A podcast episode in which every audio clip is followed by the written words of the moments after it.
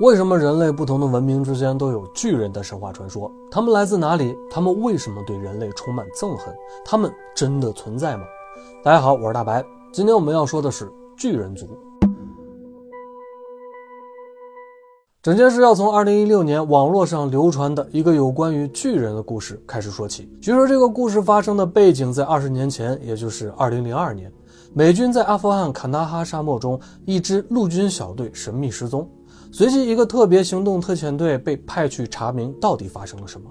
在到达失踪的陆军小队最后失联的地方，调查的士兵发现了一条崎岖的山路。沿着山路，特遣队发现了一个隐蔽的巨大山洞。在山洞前，他们发现地上散落着带有血迹的军事装备和武器，这让他们的神经瞬间紧绷起来。正当他们准备进入山洞寻找失踪的陆军小队时，突然从山洞中冲出了一个身高四米左右的红发巨人。巨人咆哮着，手握长矛袭击了特遣队。混乱之中，一名特遣队的士兵被红发巨人的长矛刺中，甩到半空，当场死亡。交火过程中，他们发现子弹对于巨人身体的伤害很小。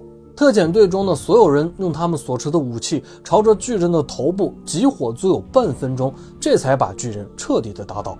在这之后，特遣队在山洞中发现了一些人体的遗骸，他们推测这个长着双排牙齿、每只手都有六根手指的暴虐巨人是以人类为食的。巨人周身臭不可闻，身上的装束十分的原始，穿着粗织布和兽皮混合的衣服，还有鞋子。据说，最终这个体重有五百公斤的巨人尸体被装载到了一架 C 幺三零直升机上，秘密的转移运送到了美国进行研究。据说这个故事是由一个化名为 K 的特遣队成员透露出来的，但因为太过离奇，所以故事被爆出来之后，很多人只当这是一个现代的都市传说。直到二零一六年八月，美国的一个事实核查辟谣网站 Snopes 联系美国国防部，想要查证坎大哈巨人的故事，这才让事件重新回到了人们的视线当中。不过，可想而知，美国国防部并没有任何的公开记录，表示有一支陆军小队曾在阿富汗遭遇过红发巨人，并且失踪，也没有特种部队成员被长矛刺穿的死亡或者受伤。Snopes 上负责调查的记者还表示，整件事似乎都指向了一个名叫马祖利的超自然调查员作家。他认为这个故事并非是真实的，而是马祖利根据圣经神话中拿非利人的描述所创造出来的。有趣的是，马祖利也并不避讳自己所要证明的是，这个红发巨人就是拿非利人，或者是拿非利人的后代。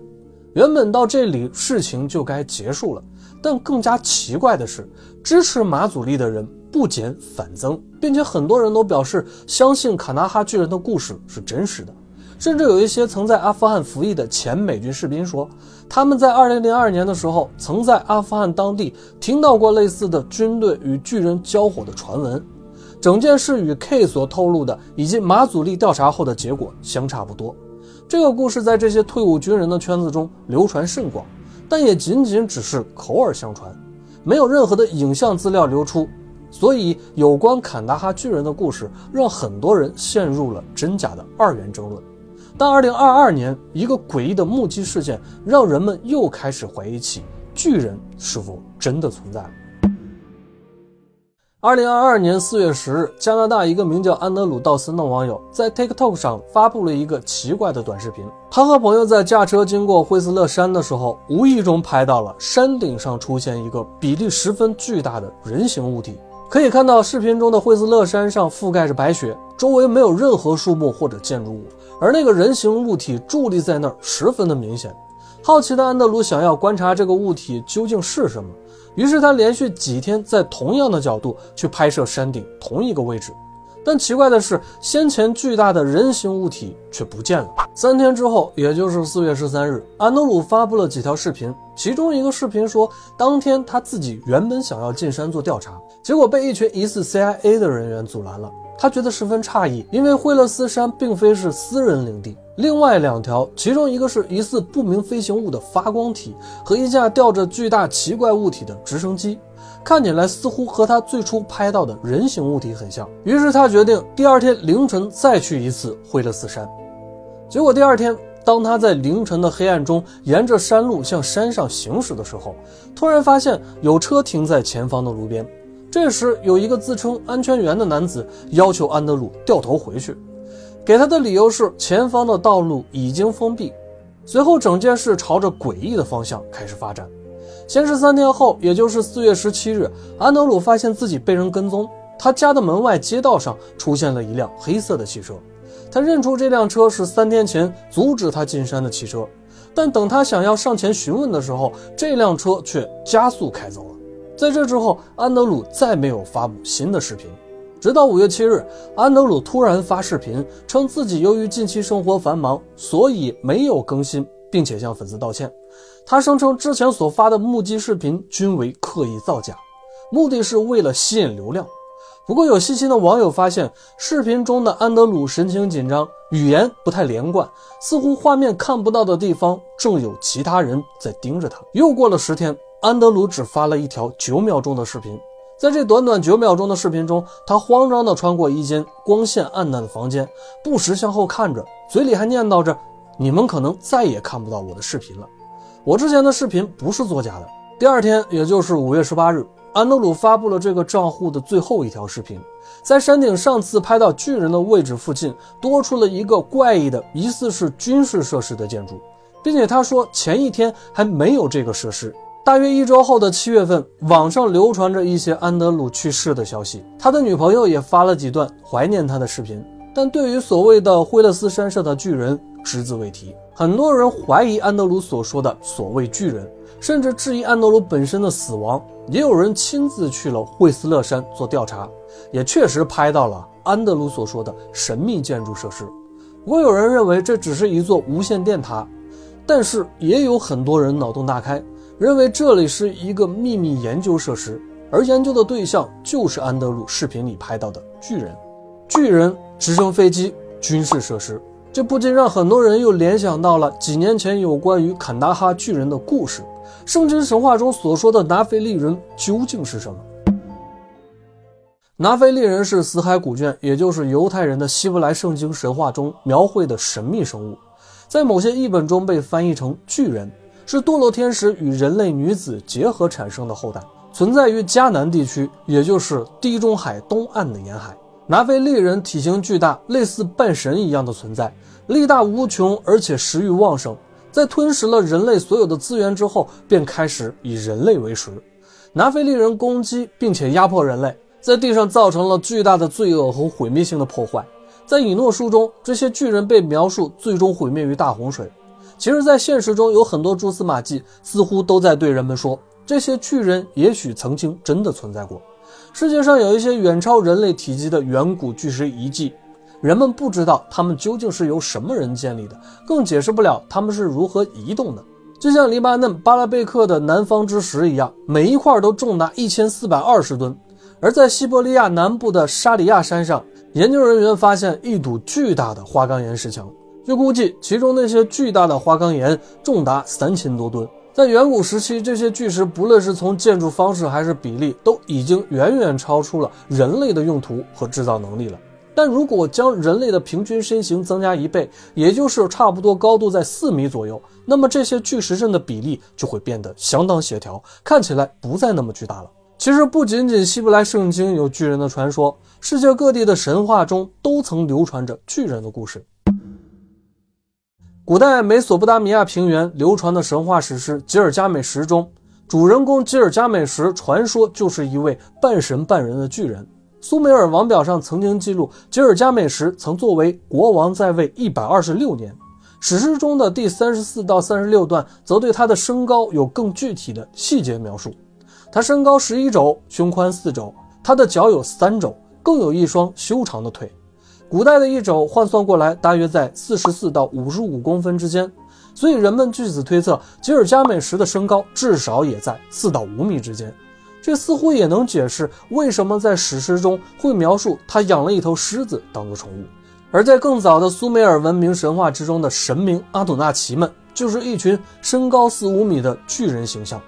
在死海古卷《萨摩尔记》中，也记载着年轻的大卫打败巨人歌利亚的故事。格利亚是利伐因人，他们以身材异常高大闻名。格利亚身高有六肘零一虎口，虽然比不上吉尔加美什的十一肘，但大约也有三米左右了。传说格利亚是阿纳基姆人的后裔，也就是死海古卷中记载的巨人族。而以色列人则认为阿纳基姆人就是神话中的半神巨人拿非利人，而阿纳基姆人的祖先叫做阿纳克。巧合的是，古希腊神话传说中统治安纳托利亚西海岸的米利都的国王，就是一位名叫阿纳克斯的巨人。美洲古老的印第安部落千百年来也都流传着一个传说，他们告诉早期来到美洲定居的欧洲人。在白人来到之前，其祖先曾和一个长着红发、白皮肤的巨人种族作战。这些长有红发的、身高在三米左右的巨人，也是野蛮的食人族。最终，印第安人战胜了巨人族，剩余的红发巨人躲到了一个叫做拉夫洛克的洞穴。他们不再敢应战印第安人，于是最终被困死在了拉夫洛克洞穴之内。二十世纪一零年代，内华达州的一群矿工在拉夫洛克的洞穴内意外地发现了洞穴内有人类生活过的痕迹。他们在洞穴的最深处惊讶地发现了几具巨大的类人骨骼化石，这些巨人骨骼拼合起来的高度接近四米。洞穴上残留的一些手掌印记比人类的手大出三倍有余。这些巨人的头骨与人类头骨相差很大。这不禁让人们开始怀疑，这是否真的印证了神话传说中所流传的巨人族呢？古代中国也有类似这样的存在于神话与现实之间的巨人传说。在东晋王家的《十一记》当中，记录了一个身长十丈、双目如电、耳朵生在脖颈之间的怪人。怪人自称来自遥远的弯曲之国，乘着轮播舟到访秦国宫殿之中，见到了秦始皇。据说就是这个身高三十米的弯曲巨人告诉的秦始皇，在蓬莱仙山上有一棵神树扶桑，人如果吃了它结的桑实，全身会发出金光，并且遨游空中，位列仙班。至于秦始皇是否是真的听闻这个传说，才派徐福出海蓬莱，已经无从考证了。但惊人的巧合是，这些神话中的巨人都与某种形式的神明有所关联。中国神话中广为人知的巨人，还有像开天辟地的盘古、逐日的夸父、大禹治水时协助他的防风氏，这些都是巨人的形象。他们的身高也从几千丈到几丈不等。据说身形越巨大，代表的能力越强。这样的规律在希腊神话中也十分的常见。在奥林匹斯众神诞生之前，就存在着泰坦巨神，他们是最初的巨人，也是最早的神族。在希腊神话著作《奥德赛》中，也记载着独眼巨人与白手巨人。体型虽然相对变小，但生性则更加残暴。传说不少巨人都以人类为食。北欧神话中，世界上最初的生物是约顿巨人，他们诞生于冰与火之间，之后诸神才出现。在神话中，这些巨人往往也都是自然力量的化身，他们有着人类无法比拟的优势，可以轻易地用巨石建造出城市。